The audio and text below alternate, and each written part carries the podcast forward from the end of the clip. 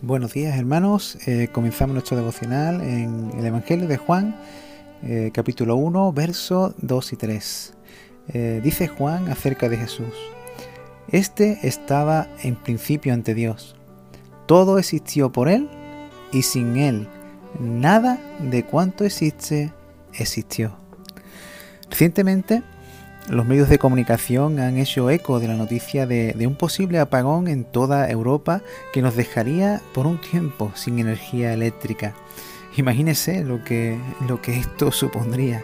Esto ha provocado que, salten las alarmas en nuestra sociedad, sociedad y ha suscitado preocupación y gran temor en las personas.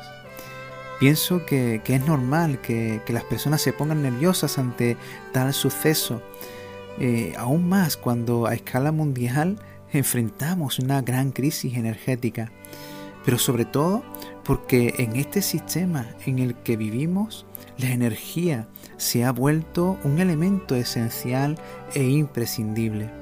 Hoy día apenas podemos hacer nada sin energía.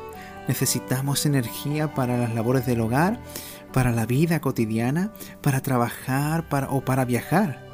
Es indispensable la energía para las telecomunicaciones y hasta se ha hecho necesaria para el ocio. La energía es tan esencial e imprescindible que el mundo tal y como lo conocemos no se puede concebir sin ella. Sin la energía, este mundo no existiría. Este es el concepto o la característica que, Juan eh, remarca en este texto que hemos leído. Jesús es esencial e imprescindible. El universo no existiría sin Jesús. El cosmos, la creación, no se concibe sin Jesús. Porque Jesús es el elemento esencial e imprescindible para que todo exista. Aún Pablo también en su carta a los Colosenses eh, capítulo 1 versos 16 y 17 nos habla de que por medio de Jesús no solo se originaron todas las cosas, las visibles y las invisibles, sino que por Jesús todas las cosas subsisten o permanecen. Nada existiría sin Jesús y nada subsistiría sin Jesús. Tan esencial e imprescindible es que si lo, sacamos de la ecuación, todo se derrumbaría como de un castillo de naipes se tratase, o como un edificio al cual se le quitan los cimientos.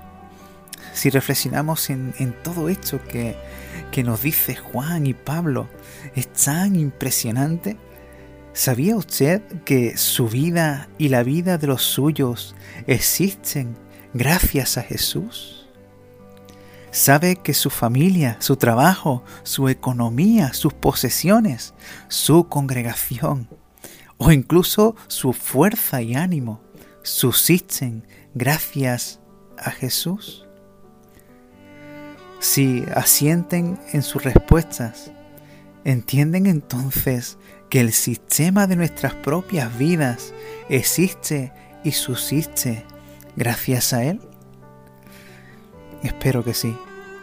Por tanto, si de Jesús depende la existencia y la subsistencia, Jesús es esencial e imprescindible. Que el Señor te bendiga.